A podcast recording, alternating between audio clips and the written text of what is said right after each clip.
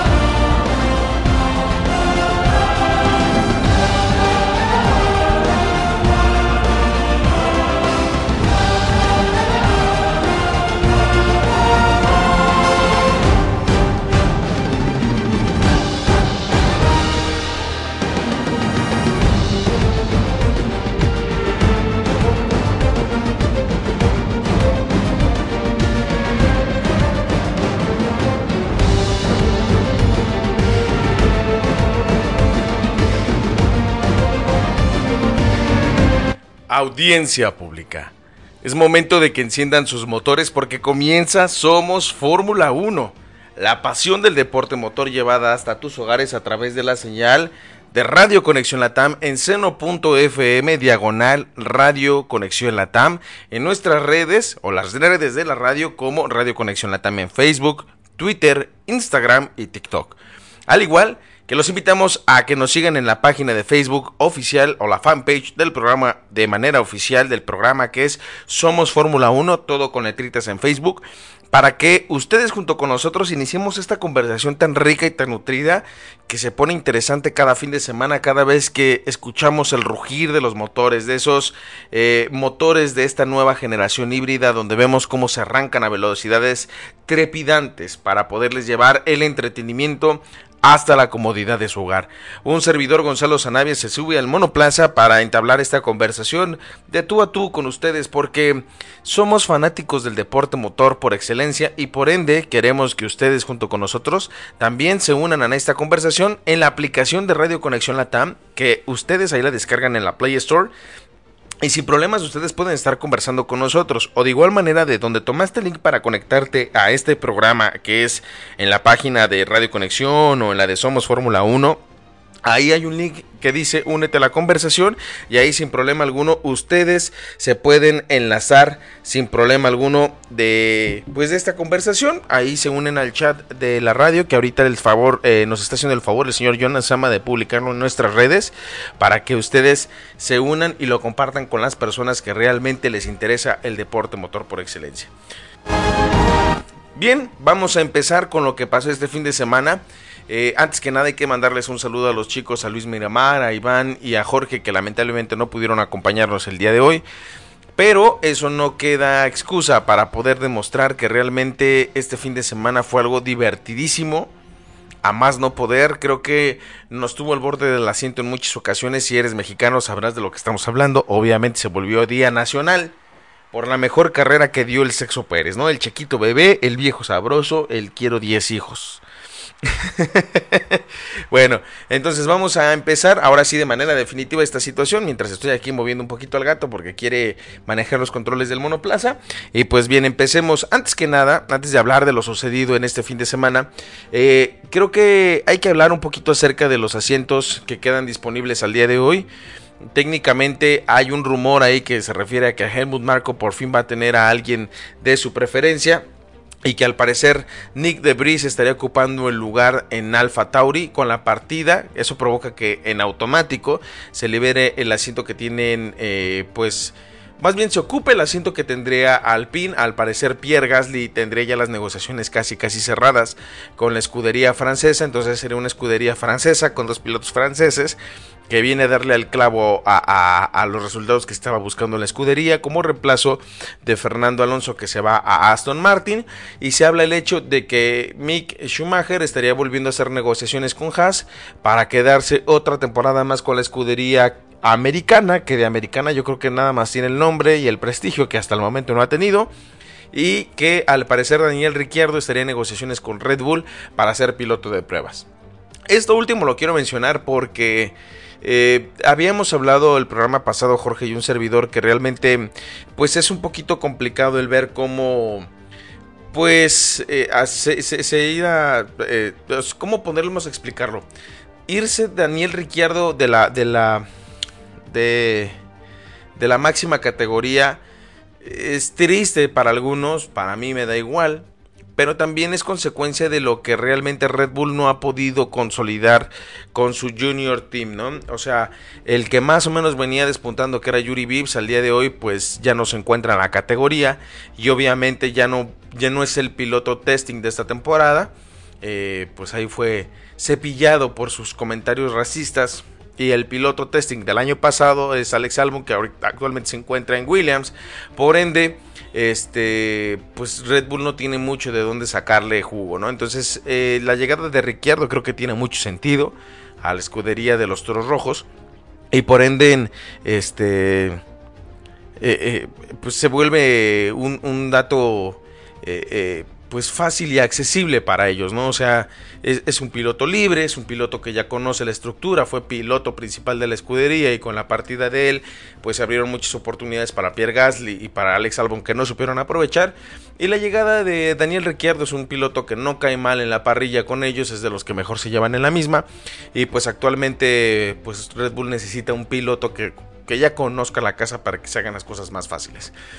Por el caso de Red Bull, creo que es lo más correcto y para Ricciardo no creo que el decir no tengo trabajo y de la noche a la mañana te llegue la oportunidad, no creo que tenga ningún inconveniente con él.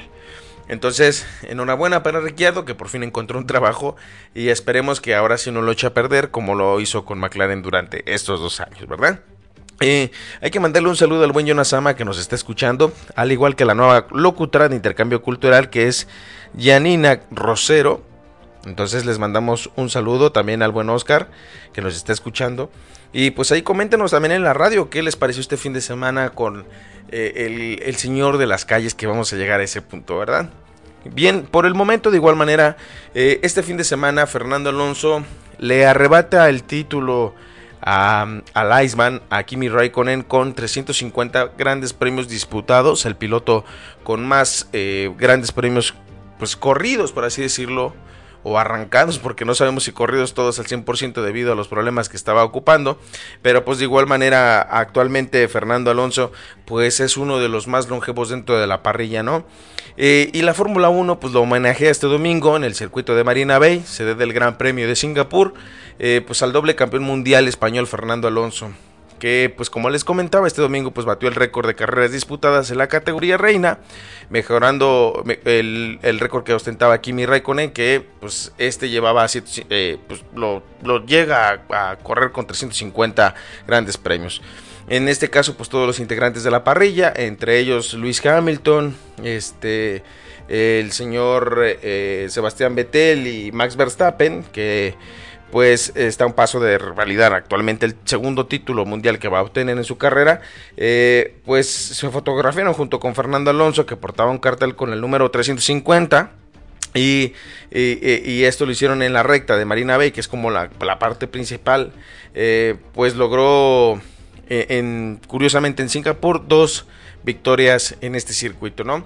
¿Quién ha sido Fernando Alonso en la parrilla? Yo creo que ha sido una persona polémica, que no se aguarda absolutamente nada, con un carácter de perfección total, un piloto que marcó a generaciones y que nos enseñó que no solamente pilotos italianos e ingleses pueden dominar la parrilla. Eh, creo que es un piloto muy completo, es uno de mis pilotos favoritos, aunque también tiene un carácter del, asco, del carajo, porque eh, las personas que llegan a ser muy perfeccionistas, creo que ya en la última época ya no, pero eh, es un piloto que obviamente tiene los argumentos del por qué decirte las cosas, porque no es cualquier experimentado. Llevar a ese, a ese Renault a ser doblemente campeón del mundo, pues eso nos habla de la capacidad que tiene Fernando Alonso o el Nano para lograr el objetivo que era eh, pues ser campeón del mundo, ¿no? También tuvo dos oportunidades de volverlo a hacer, que fue en el año 2010. Eh, bueno, tuvo tres si contamos el año del 2007 con McLaren, que tenía el auto para hacerlo totalmente en el año 2010 y en el año 2012 y pues se le arrebataron las, las cosas de las manos, ¿no? Entonces, eh, pues Fernando Alonso actualmente tiene la oportunidad de poder llegar a, a un objetivo claro, de pues ser, prolongar todavía la racha aún más a, a esta situación y pues actualmente es uno de los pilotos eh, con más condecorados dentro de la parrilla, al igual que yo creo que de los que más influyen dentro de la misma, ¿no? El escuchar siempre al nano dando instrucciones a su radio, a, su team radio y a su ingeniero, hablan de la capacidad de piloto que es y nos ha regalado postales por doquier, ¿no? O sea, yo puedo imaginar ese gran premio donde ahí salió su mote del nano, donde, digo, del Magic, donde esa noche se cuadraron muchísimas cosas. Tengan la, oportunidad de ver dos o tres carreras, por ejemplo, en Fernando Alonso, no sé, en la época que tuvo con Ferrari y obviamente la temporada donde Fernando Alonso se corona campeón por primera ocasión. Entonces, disfrútenlo, la última época de McLaren, yo creo que la última que vale la pena ver es la última carrera donde Luis Hamilton y Sebastián Vettel le hacen homenaje al piloto español en su primer retiro. Después de su regreso, pues obviamente ya no quedaría más que este, actualmente pues disfrutarlo porque no se encuentra en un auto competitivo. Aquí eh, también les mandamos un saludo a Nati, a Natibel que nos está escuchando también. Le mandamos un saludo desde la bella Perla Tapatía para que se sume a este monoplaza, ¿verdad? Perdón, para que vean que todo es en vivo. Entonces, eh, pues enhorabuena al Nano por cumplir 350 eh, grandes premios arrancados, y les digo arrancados porque lo que pasó este fin de semana con Alpine fue desastroso a más no poder. Pero pues bueno, Vamos a ir al siguiente tema que es, pues en este caso lo que pasó este fin de semana en Singapur. La semana pasada les estábamos hablando que es un gran premio complicado, es un gran premio demandante a más no poder, es uno de los circuitos pues que estuvo ausente durante algún tiempo con referente a la pandemia. Es un circuito que pues la longitud son 5.063 metros de distancia, con un total planeado en su momento de 61 vueltas, cosa que no sucedió donde la lluvia hizo estragos a más no poder y provocó que tuviéramos un retraso en su momento, tuviéramos ahí ciertos detallitos con la quali y lo vamos a ir englobando equipo por equipo, ¿no? Haas el de temporada creo que están empezando a darse cuenta que tienen que empezar a apostar a futuro. En este caso la escudería, pues Mick Schumacher se me pues me sigue quedando de ver actualmente porque en la quali 1 que aunque son, eh, bueno, no en la quali 1, en las prácticas 1 para ser precisos, pues no es para que esté ocupando esos lugares, ¿no? A pesar de que son eh, pilotos de alta calidad, creo que Mick Schumacher no está a la altura de su apellido todavía. No digo que no sea un piloto con capacidades, pero también el tener un monoplaza en esa categoría eh, en Haas no le está ayudando mucho, porque a pesar de que realmente no tuvo un buen resultado en la práctica 1, pues no se llevaba mucha diferencia con su compañero Kevin Magnussen, el cual, por ejemplo, Kevin Magnussen en la en la quali 1 tenía un previo, digo, tenía un, un tiempo de 1 minuto 46 con 28 décimas y Mick Schumacher de 1.46 con 601.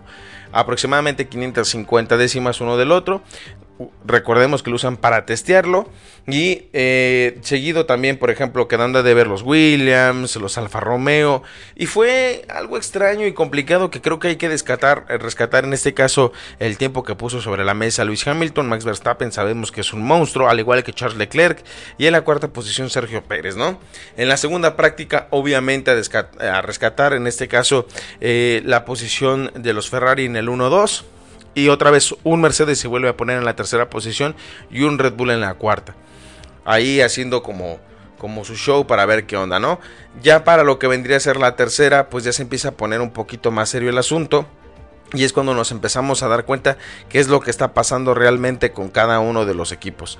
Y creo que aquí es cuando nos vamos a dar cuenta de lo que estaba pasando con el gran circuito de Singapur. Porque lo que estábamos viendo eh, en, esta situación era que en automático los Red Bull empezaban a notar la capacidad que tenían para poderlo mostrar, al igual que podrían empezar a demostrar que pues son el auto dominante, ¿no? Y cabe destacar que este fin de semana posterior a las prácticas 1, 2 y 3 saca un poco de contexto lo que pasó con el caso de Max Verstappen en la quali, ¿no? Primeramente, vamos a hablar solamente eh, de, la Q1, perdón, de la Q3, donde hay que ser honestos, fue algo que nos sorprendió a todos en, su momento porque miren, a pesar de que Charles Leclerc, el monegasco, se llevó la pole position, pues obviamente no quedó tan solo frente a la misma, ¿no? Simplemente analicemos eh, las, las, posiciones como quedaron después de, de, de hacer el movimiento, por así decirlo. Alonso se quedó en la quinta posición, vamos a nombrar de los cinco para adelante, en la quinta posición en la cual y con solamente medio segundo de diferencia de la pole. Carlos Sainz a 0.171 de la pole position, eh, Hamilton a 0.054, Checo Pérez a 0.022 y Charles Leclerc se quedó en la pole con un tiempo de 1 minuto 48 con 234 décimas. O sea, es una quali muy apretada porque realmente entre Lewis Hamilton y Checo Pérez se llevaban solamente 31 segundos, bueno, décimas de segundo, y pues Checo Pérez de Charles Leclerc se vuelve 22 décimas, ¿no? Entonces es aquí donde pues lo vuelve interesante esta situación porque pues en automático veíamos un hay una bronquilla de lluvia lo que estaba provocando que, que lo volviera interesante nos gustara o no y es ahí donde empezamos a ver que se iba a volver un premio interesante. ¿Qué pasa con Max Verstappen? ¿Por qué no está en la punta? Pues bien fácil. Como era situación de lluvia, pues empezamos a ver que todos salieron con intermedios para hacer las cuales, ¿no? Empezamos a ver cómo se fue llevando, cómo se fue avanzando. Y, y, pues en este caso lo que nos tocó ver este, fue que al momento de que se pasa la Q3 eh, en automático, lo que terminó pasando fue eh, que, se fue secando la pista. Es que, me estoy aquí buscándolo para darles la información precisa se fue secando la pista y, provocó que en automático pues los tiempos se fueran mejorando, ¿no? Entonces se montaron slicks para poder avanzar mucho más rápido y pues se fue incrementando la velocidad con la que los monoplazas iban surgiendo las vueltas una tras otra y así provocó en esto que pues aprovecharan cada segundo que tenían disponible. Cuando Max Verstappen antes de dar su última vuelta y digo su última vuelta porque, bueno, como tal sí la dio y no la dio. Max Verstappen se arranca a hacer la, la, vuelta de preparación a su vuelta final, alcanzaba todavía a dar una última vuelta y se lanza para preparar la última vuelta y empieza a romper récord tras récord, ¿no? En el primero y en el segundo sector y resulta ser que en el último sector baja el pedal o suelta el pedal del acelerador y eso provoca que tenga que abortar la vuelta. El ingeniero de Checo Pérez, pues al parecer también pensó que Checo iba abortar la vuelta y pues también pensó lo mismo, pero Checo siguió corriendo y Max en la última vuelta empieza a avanzar, no le empiezan a dar los números y al final antes de terminar la vuelta le piden que entre a box. ¿Qué es lo que pasa ahí? Pues obviamente Max Verstappen se empieza a quejar a todo lo que da, empieza a mencionar y a mentar madres por todo lo que puede porque siente que le robaron la vuelta, pero también corre el riesgo Red Bull de que le descalificaran el monoplaza. Entonces, eh, Aquí lo que pasa en automático es que si eso pasaba, pues lo que iba a provocar es que eh, Max Verstappen tuviera que arrancar desde otra posición totalmente diferente y eso provoca que Max Verstappen, eh, Verstappen perdón, arranque desde la octava posición el día de la carrera, que es el que iba a ser el campeón del mundo. Podría haberse coronado este fin de semana, cosa que no pasó. Posterior a eso, pues Checo Pérez termina iniciando desde la parrilla de salida en la segunda posición, que es eh, la primera fila, y de ahí empieza la hazaña a competir, ¿no? Detrás de él se encontraba Luis Hamilton, Carlos Sainz, Fernando Alonso, Lando Norris, Pierre Gasly en la séptima, Max Verstappen en la ocho, como los mencioné, Kevin Magnussen y Yuki Tsunoda. ¿Qué tenía de problemas? Y lo voy a narrar desde la perspectiva de un fanático de Checo Pérez que tenía en contra Sergio al momento de correr eh, a un lado de Charles Leclerc, teniendo atrás a Carlos Sainz y a Luis Hamilton. Perdón. Si Checo no tenía una buena arrancada, se lo iba a tragar en automático Charles Leclerc. La lluvia, porque pues, se retrasó aparte la lluvia a una hora, eh, hubiera provocado que hubiera sido un blanco fácil de atacar porque venía detrás un siete veces campeón del mundo y un Carlos Sainz que también puede encontrarse en su mejor ritmo en ocasiones y podría haberle complicado la, la lucha por esa posición, ¿no? ¿Qué es lo que hace Checo Pérez este fin de semana? Hace una carrera espectacular que para los que somos chequistas, como es lo que muchos nos dicen, creemos que sinceramente fue la mejor carrera que ha tenido en su vida. Y eso estoy quitando, por ejemplo, a Azerbaiyán, Bakú, Mónaco. Y, lo saco de esta situación porque es su cuarta victoria, pero demuestra la calidad que tiene como piloto para poder llevar eh, a un magnífico reel de lo que está pasando y de la capacidad que tiene Checo, ¿no?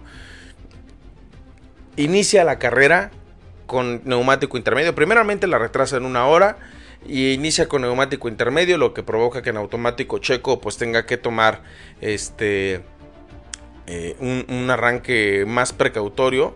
Pero al momento de arrancar, por lo que vemos, se, bueno, se lanza la carrera se le atora o patina un poquito el auto de Charles Leclerc y Checo toma la punta y desde entonces no la suelta, ¿no?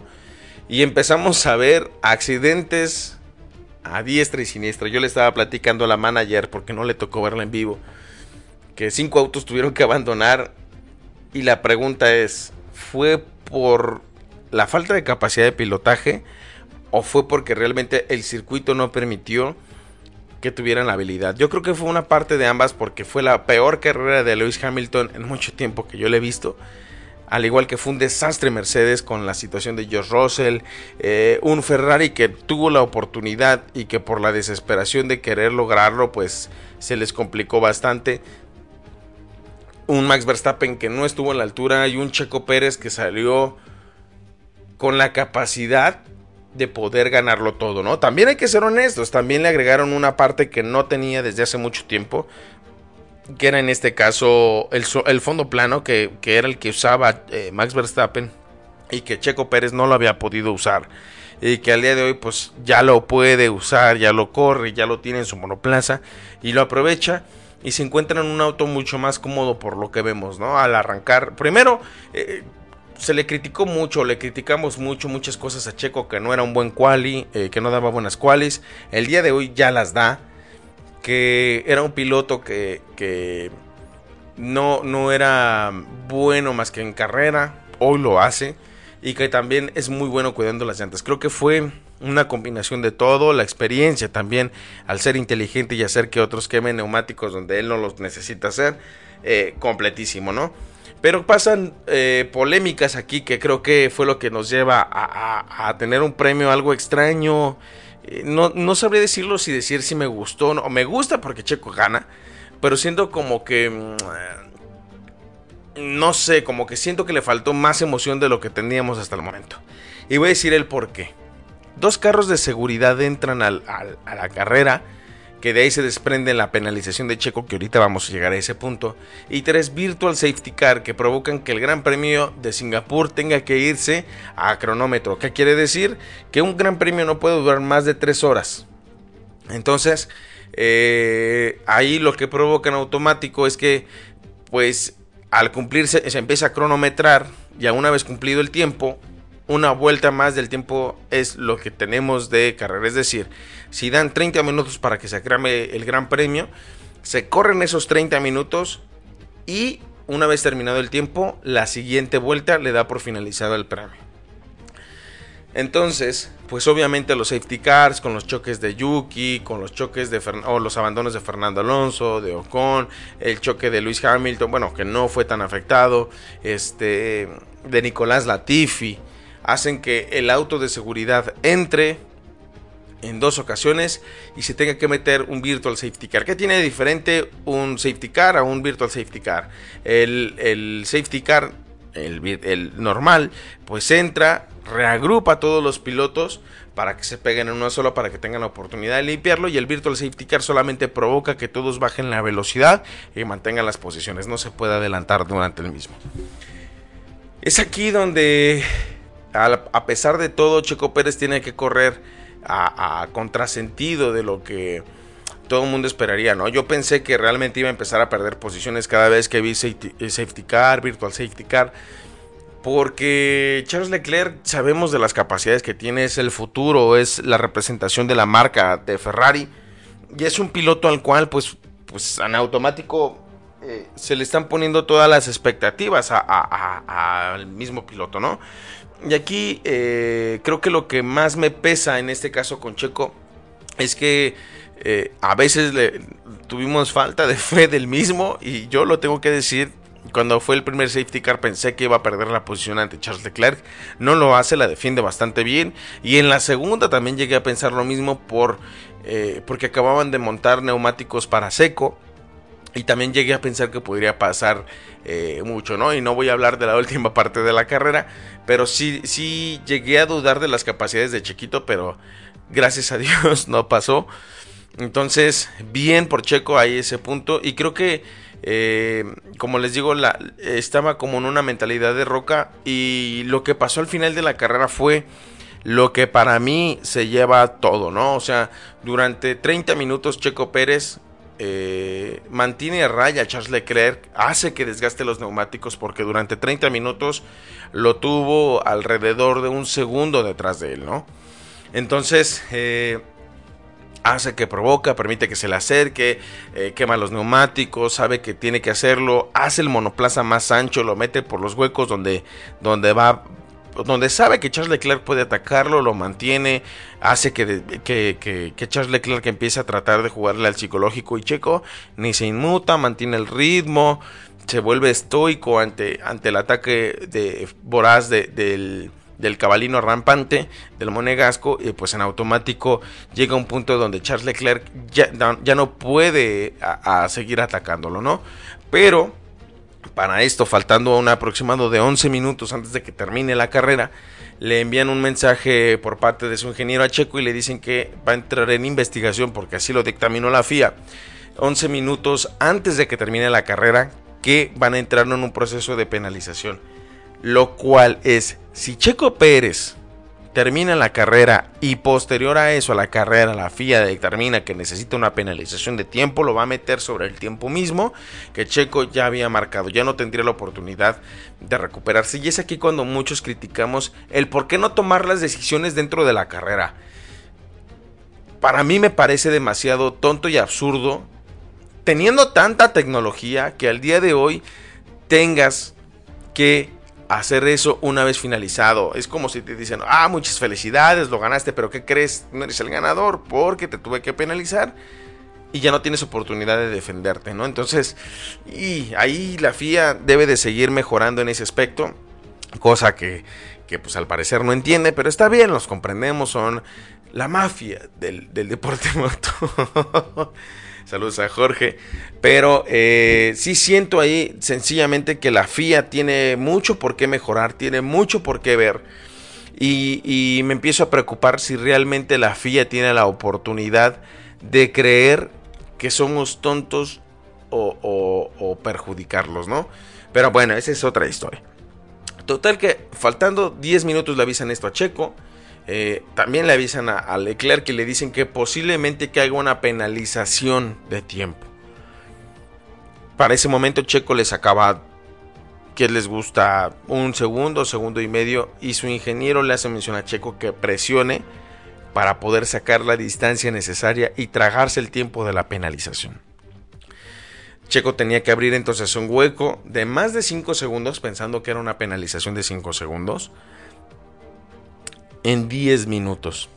Para los mortales 5 segundos es nada, es 1, 2, 3, 4, 5. Eso es lo que tenía que generar Checo de hueco para poder evitar la penalización. Y pues Checo empieza a presionar, empieza a meterle. Y para la vuelta 6, no, no es cierto, para la vuelta no hay vueltas. Faltando 6 minutos es cuando nos empieza a poner los pelos de punta, ¿no? Porque para ese momento, faltando 6 minutos, Checo solamente llevaba un hueco entre Charles Leclerc y él de 3 segundos. Ahí es cuando Checo Pérez empieza a correr. Empieza a meter y a utilizar ese RB18 en su totalidad. Y empieza a demostrarnos por qué es un piloto digno de la categoría reina hace que ese monoplaza le pueda sacar 7 segundos de diferencia al finalizar la carrera a Charles Leclerc y demuestra por qué se encuentra en la parrilla. Hay muchos, muchos detractores diciendo que Checo Pérez no merece estar en la Fórmula 1, que es un piloto inútil, y él mismo lo menciona posteriormente a eso, ¿no? Pero solamente analicemos los resultados de Checo Pérez en la temporada. La primera pues es en Bahrein, es el abandono, el doble abandono que tuvo Red Bull. El segundo fue en cuarto lugar en Arabia Saudita. En Australia un segundo lugar. En Emilia Romagna un segundo lugar. En Miami cuarto lugar. En el GP de España un segundo lugar. En Mónaco el primer lugar. Un segundo lugar en Azerbaiyán. En Canadá tuvo su abandono. En Gran Bretaña, en, Silverstone, tuvo un segundo lugar. En Austria tuvo un abandono. Un cuarto lugar en Francia. Un quinto lugar en Hungría. Un segundo lugar en Bélgica. Un quinto lugar en Países Bajos. Un sexto en Italia. Y pues en Singapur, obviamente, pues gana, ¿no? Un circuito semicallejero. Que a Checo Pérez le pesa muy bien, ¿no? Hay, hay dos datos que parecen curiosos. Es el primer ganador del premio de Singapur que no es un campeón del mundo. O sea, Sebastián Vettel es el máximo ganador de este circuito, Luis Hamilton lo ganó, eh, lo ganó Fernando Alonso, pero Checo Pérez no es campeón del mundo y lo gana. Se une a la lista algo extraña, ¿no?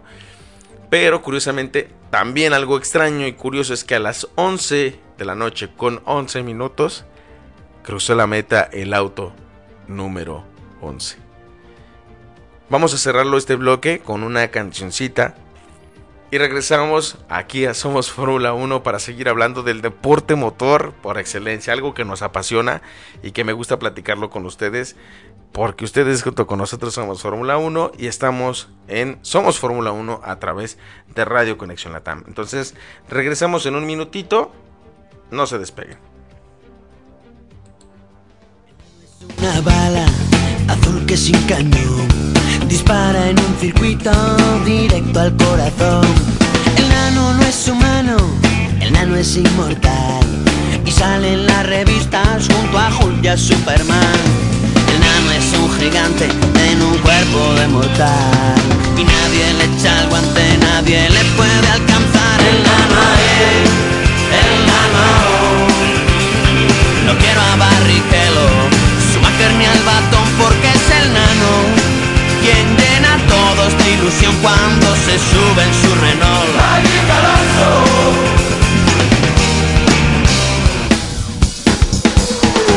El nano es buena gente, es un tío enrollado. Y dentro del circuito es el que parte el bacalao. Fernando, te queremos por solo una razón. Coges un día negro y nos lo llenas de emoción es un gigante en un cuerpo de mortal. Y nadie le echa el guante, nadie le puede alcanzar el nano el nano. No quiero a Barrichello, ni al batón porque es el nano.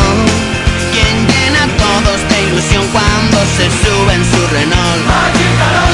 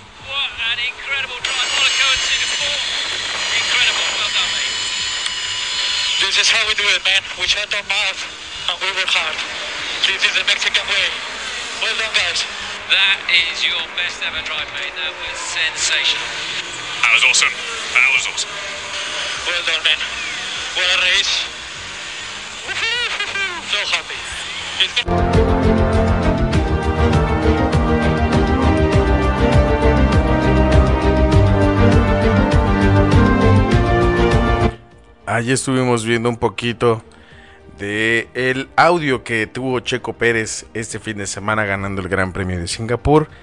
Pues simplemente la felicidad nos llena a, a todos los fanáticos del piloto mexicano.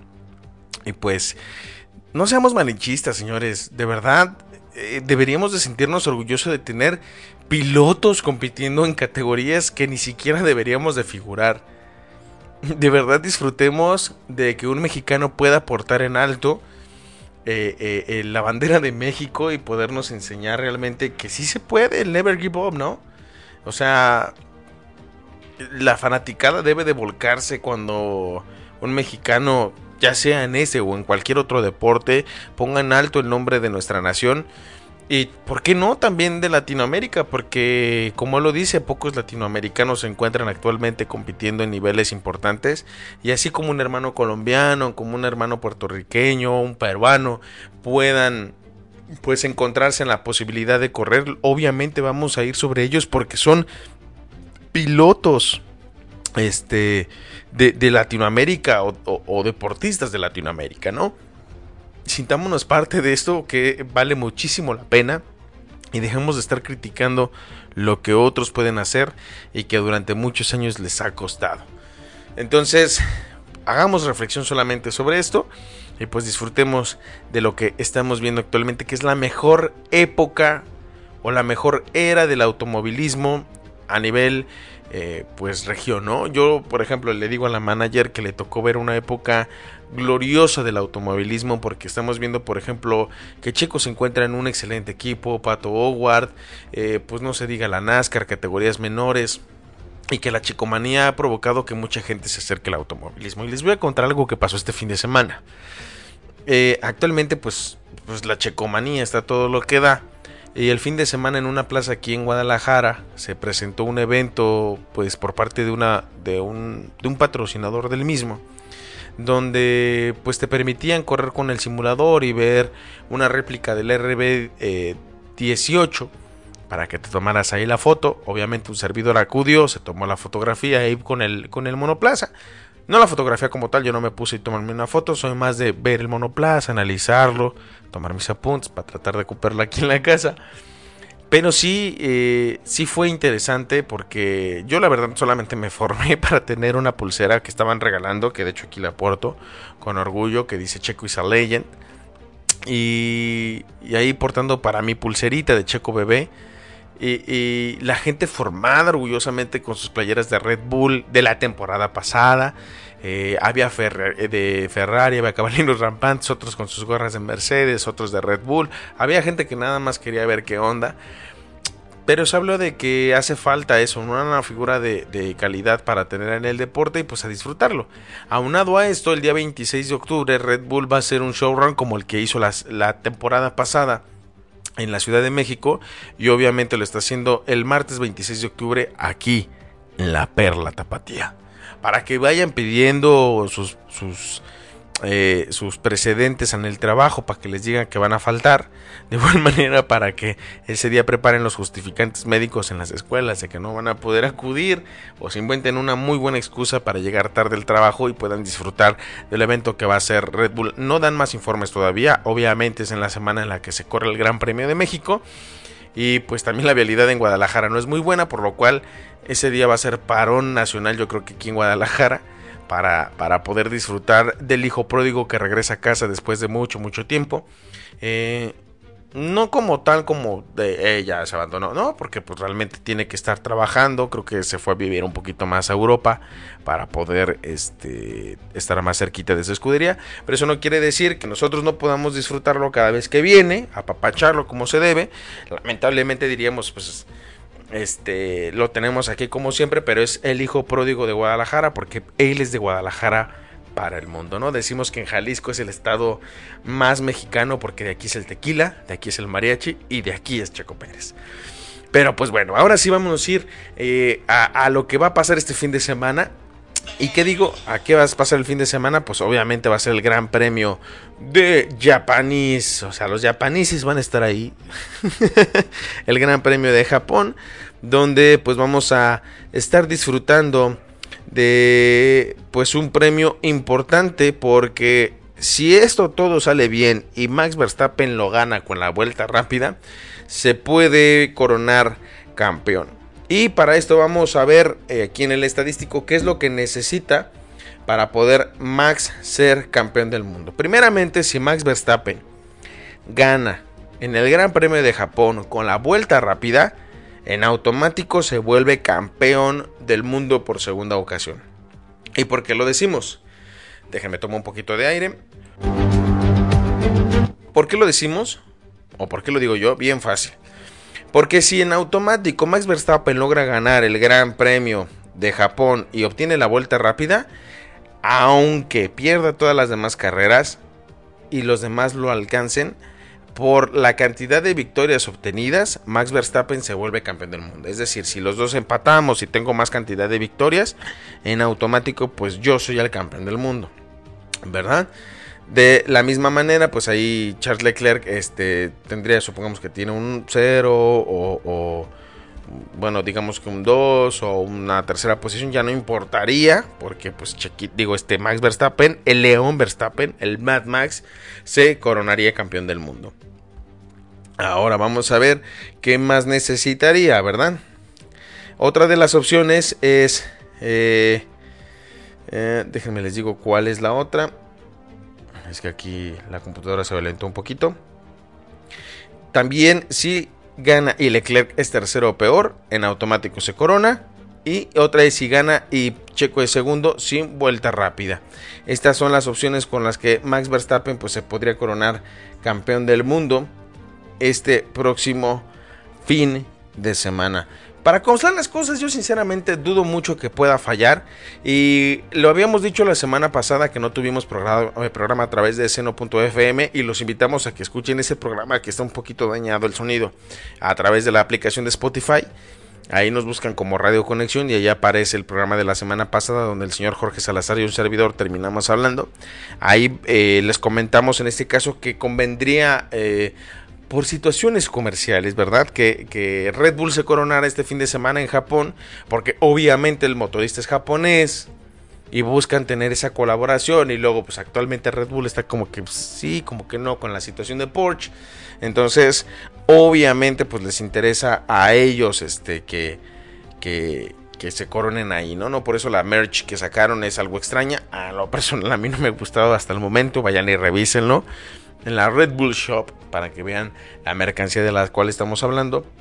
Pero eso no quiere decir que Red Bull tenga la posibilidad de eh, coronarse este fin de semana. Obviamente todavía le falta el de constructores, pero Max podría definirlo todo este fin de semana.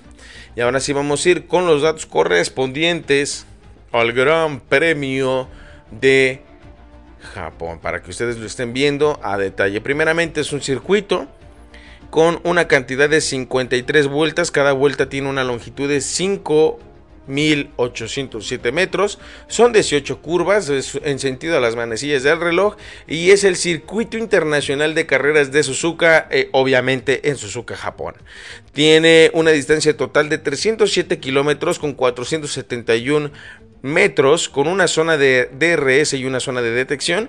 El récord de pista lo, ostenta Sebastián Vettel, curiosamente con ese Ferrari en el 2019 con un tiempo de 1 minuto 27 segundos y 64 décimas. Y el récord de vuelta lo tiene el señor Lewis Hamilton con el Mercedes en 2019 en ese mismo año con 1 minuto 30. El último podio fue Valtteri Bottas, Sebastián Vettel y Lewis Hamilton, 1, 2, 3 en el orden que los mencioné. Y la peor posición de parrilla con victoria fue Kimi Raikkonen, arrancando en la posición número 17. Y la máxima remontada fue Derek Warkick, el con la posición 25 a, llegar hasta la posición número 6. Eh, curiosamente, es el circuito con una cantidad alta de abandonos con el 35.6% y el constructor con más victorias obviamente ha sido Ferrari y el piloto con más victorias en el circuito es eh, Michael Schumacher. Para esto se van a usar neumáticos el C1, el C2 y el C3. Si no mal me equivoco, son los neumáticos eh, más blandos para este circuito mejor dicho, los más duros para este circuito. Digamos que el blando es eh, el, duro de muchos otros circuitos. Y de ahí empieza, ¿no? Es, el 1 es el más duro, el 2 el, el, obviamente es el más o menos. Digamos que del 1 al 5 están usando el C1, el C2 y el C3 porque es un circuito con mucho desgaste y mucho estrés en los neumáticos. Es decir, la presión de inicio pues sí puede provocar que la inclinación de los neumáticos pues pueda generar muchísima temperatura y que pueda afectar al mismo. Ahora, ¿dónde vamos a verlo? Porque este es un horario totalmente diferente. ¿eh? No vamos a aplicarlo como tal el viernes, aunque en Japón sí va a ser en viernes. En Latinoamérica y en esta parte del mundo no lo va a hacer. Es decir, les voy a dar eh, unos ejemplos, ¿no? En el caso de México, Perú, el circuito se va a correr el jueves. La, se siente raro decirlo, pero pues miren, va a ser algo extraño para el fin de semana, pero también algo bueno para el jueves, el viernes y el sábado drink. Porque en México, en Perú y creo que es todo, se va a correr la práctica 1 a las 22 horas y a la 1 de la madrugada se va a correr las prácticas 2 tiene un 94%, de probabilidad, 94 de probabilidad de lluvia y se va a correr, por ejemplo, también en Chile una hora posterior a México, es decir, a las 11 de la noche y a las 2 de la mañana en, el caso de las, de las Libres 2. Para el sábado, que para nosotros va a ser el viernes, sí, ya sé, parece extraño estar jugando de es agua de limón, que sabe naranja, pero es de tamarindo, casi casi. Bueno, el día jueves, no, eso fue el día jueves. El día viernes para Latinoamérica, para ser precisos, va a haber un 6% de probabilidades de lluvia. Entonces la práctica 3 eh, la vamos a estar viendo a las 10 de la noche en hora México, Perú. Y a la 1 de la mañana nos vamos a tener que aventar la quali. Así que véntense un buen pretexto para que el sabadito en la mañana no lleguen tan desvelados para el sábado en la noche de Latinoamérica estaríamos viendo a las 12 en punto, si todo sale bien y no hay una lluvia, porque tenemos una probabilidad de un 77% de que la lluvia eh, afecte la arrancada de la carrera, estaríamos viéndolo a las 12 de la noche, el inicio del Gran Premio de Japón con probabilidad de ver un próximo campeón del mundo. Bueno, un bicampeón del mundo, porque actualmente porta el número uno el neerlandés Max Verstappen. ¿Qué es lo importante aquí para este premio? Pues la diversión, obviamente. Pero creo que sinceramente el ver la posibilidad de la coronación de Red Bull y de Max Verstappen nos da simplemente cabida a que aunque Red Bull se le considere un equipo que tal vez no es un motorista, consolida la marca del mismo y lo vuelve como uno de los equipos importantes a nivel historia que ha tenido la máxima categoría en un plazo no mayor a 12 años. En 12 años ha podido consolidar, no, no es cierto, no 12 años, en en un lapso no menor a 20 años ha podido consolidar a pilotos contra escuderías, contra todo lo que tiene una escudería que no se dedica a fabricar autos, donde ha probado muchísimos motoristas, donde han pasado pilotos históricos, David Coulthard, Mark Webber, Daniel Ricciardo, Sebastián Vettel, este, Alex Albon, Pierre Gasly, Daniel Ricciardo, que creo que ya lo había mencionado, y obviamente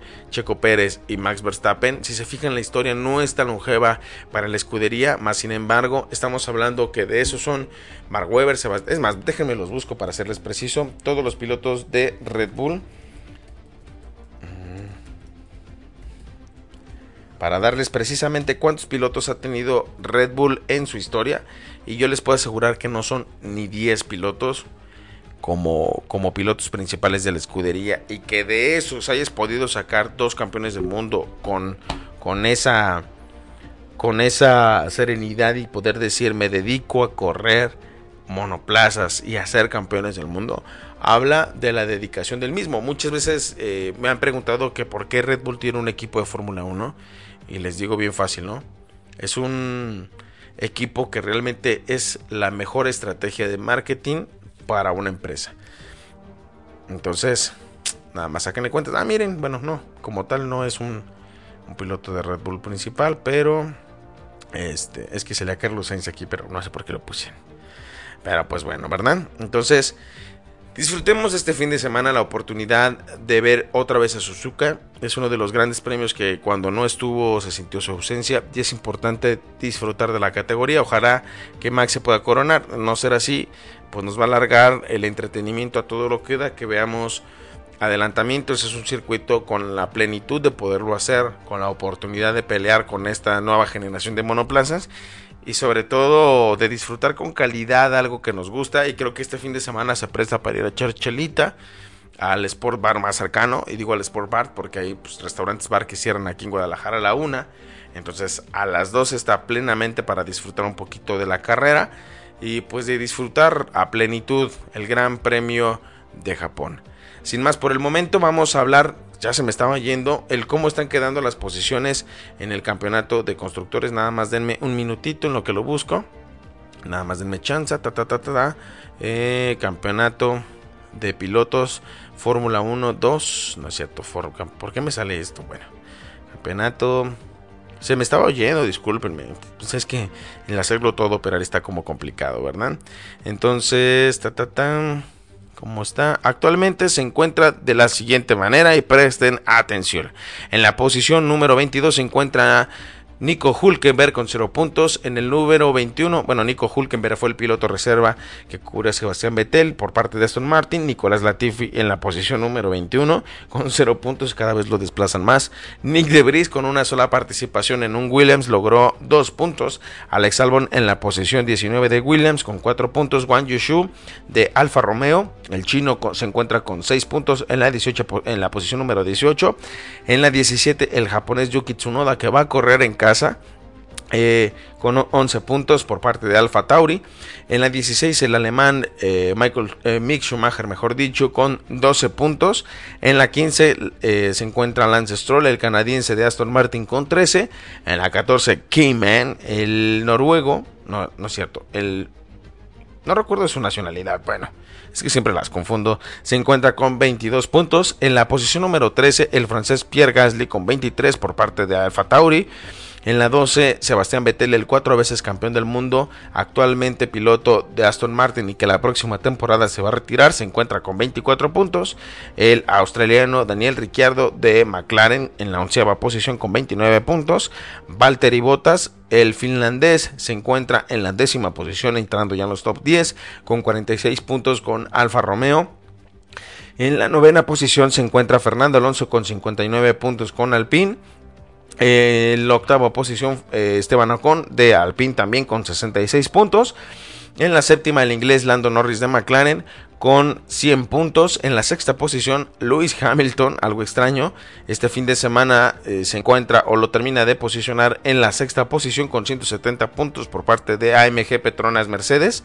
En la quinta, Carlos Sainz, el español, con 202 puntos por parte de Ferrari. George Russell, Mr. Consistencia, en la cuarta posición con 203 puntos. Solamente lo separa un punto de la cuarta y la quinta posición. Es el piloto de Mercedes. En la tercera, el señor de las calles, el ministro de la defensa, el sexo Pérez, el viejo sabroso Checo Pérez. Se encuentra en la tercera posición con 235 puntos. Recorta la distancia del segundo lugar de Charles Leclerc con que se encuentra en la segunda posición con 237 puntos de la escudería Ferrari, que se le... Bueno, no se le escapó, no se le escapó. Perdón, no se le escapó. Dejó ir el campeonato de pilotos y pues lo entregó literalmente a Max Verstappen, que actualmente se encuentra en la primera posición, liderando el campeonato de pilotos y próximo campeón del mundo con 341 puntos. Y en este momento empieza a sonar Max, Max, Max, Super Max. Ese es el piloto o el campeonato de pilotos para disfrutar este fin de semana. Y obviamente se encuentra ahora el campeonato de constructores en pelea con un Williams en la décima posición con 6 puntos. Alfa Tauri, que es el equipo 4 puntos en la novena posición. Haas en la octava posición con 34, al igual que Alfa Tauri. Aston Martin, la escudería se encuentra con 37 puntos. Alfa Romeo en la sexta posición con 52. Alpine, la escudería francesa con 125, McLaren recupera un poquito el, camino con 129 puntos en la cuarta posición, Mercedes con 373 puntos peleando la tercera, Ferrari se sigue posicionando en la segunda con 439 porque este fin de semana tuvieron un doble podio, el 2-3 por parte de Carlos Sainz y de Charles Leclerc, y en la posición número 1 los toros liderando la tabla de constructores con 576 puntos. Señores, muchas gracias por haberse quedado con nosotros en este programa de Somos Fórmula 1. Invitarlos a que nos escuchen este próximo martes a las 10 de la noche en hora Perú, hora México, para que disfrutemos, hablemos, conversemos de lo que haya pasado este fin de semana, de los aconteceres, de los chismes, del desmadre que se pueda presentar a diestra y siniestra. Lo que nos importa es platicar con ustedes y los invitamos a que nos sigan en nuestras redes sociales, en la fanpage del programa que es Somos Fórmula 1 así nos buscan, es un monoplaza rojo. Y ahí sin problema van a estar viendo todas las conversaciones que ponemos, lo que nos interesa, lo que nos gusta, lo que nos apasiona más no poder.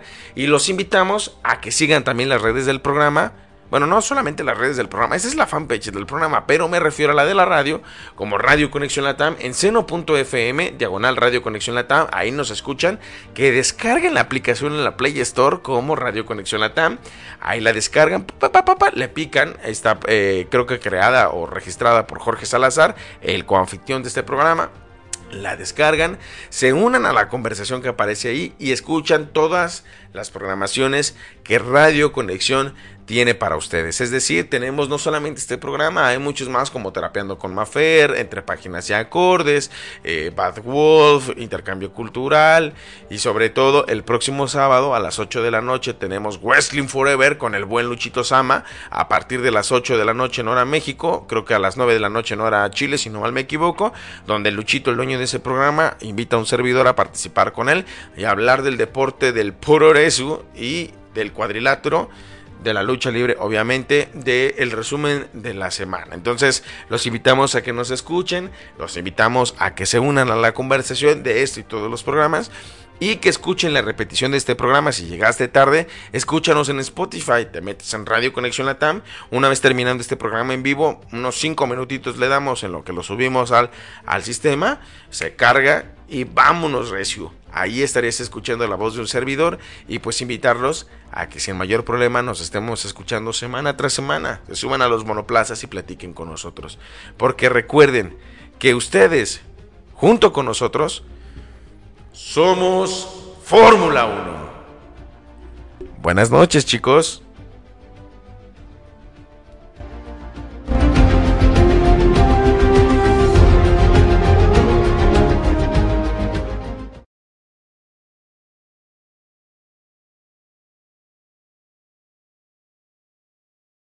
One, two, three.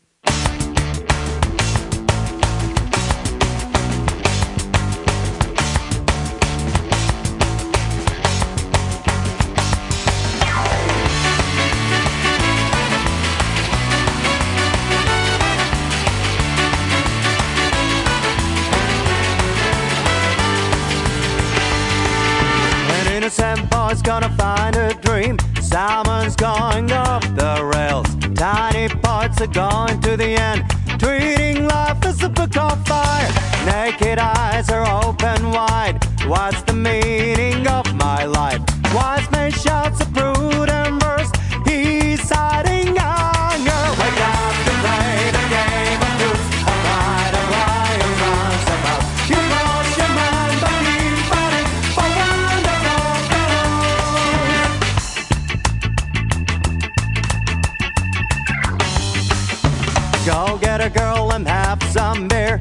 Someone's paved the way to go. You might think it's just for fun, enchanted by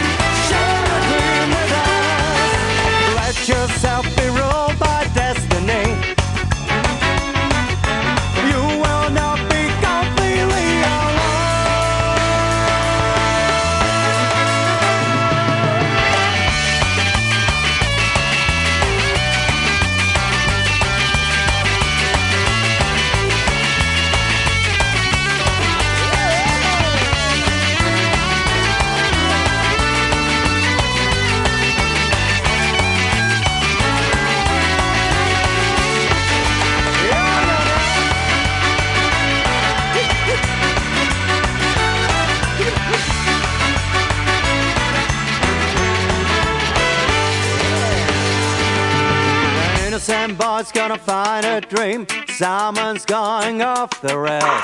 Tiny parts are gone to the end. Treating life as a book on fire. Naked eyes are open wide. What's the meaning of my life? Wise man shouts a prudent verse. He's hiding anger. Wake up to the